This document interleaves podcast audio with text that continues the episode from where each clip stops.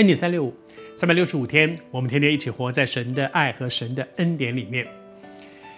约翰十二个门徒里面的约翰，记载下耶稣在走向十字架的道路的这个过程当中，很多很重要的讲论，耶稣做的很多很重要的事情。然后呢，他写下了这一段一段话，这段话其实是蛮悲哀的，我读给你听哈。他说：“耶稣，耶稣虽然在他们面前，这个他们就是那些跟随在他旁边的，当然也包括那些一直挑他毛病的这些法利赛人、文士，他周围的许多人，他在这许多人的人的面前行了许多神迹，他们还是不信他，他们还是不信。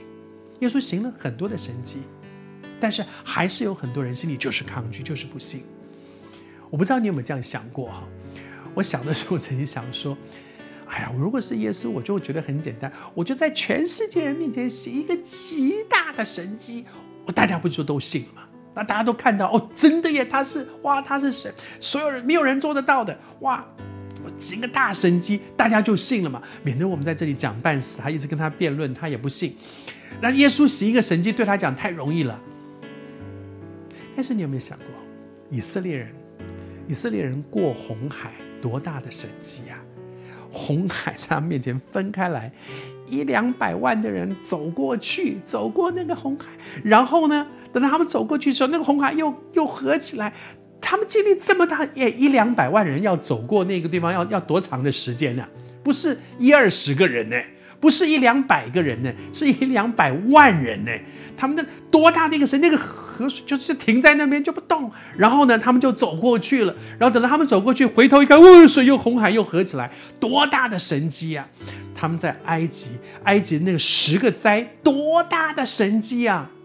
可是以色列人过了过了红海，进到旷野，在那旷野当中就坚信不疑，没有啊。他们照样一次两次试，耶稣他们十次试探，各式各样。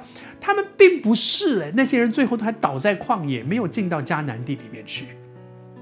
所以，不是神迹把人带到神的面前，我们传的不是神迹，我们传的是神这一位道成肉身的耶稣基督。求主帮助我们。再多的神迹，当下可能很激动，但是过了之后呢，人自己还是活在我们自己里面。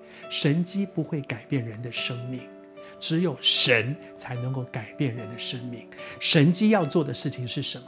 是证实我们所传的这一位独一真神真的是真神，我们所传的道是真的真道。求主帮助我们，我们传的不是神迹。我们传的是这一位行神迹的独一的真神。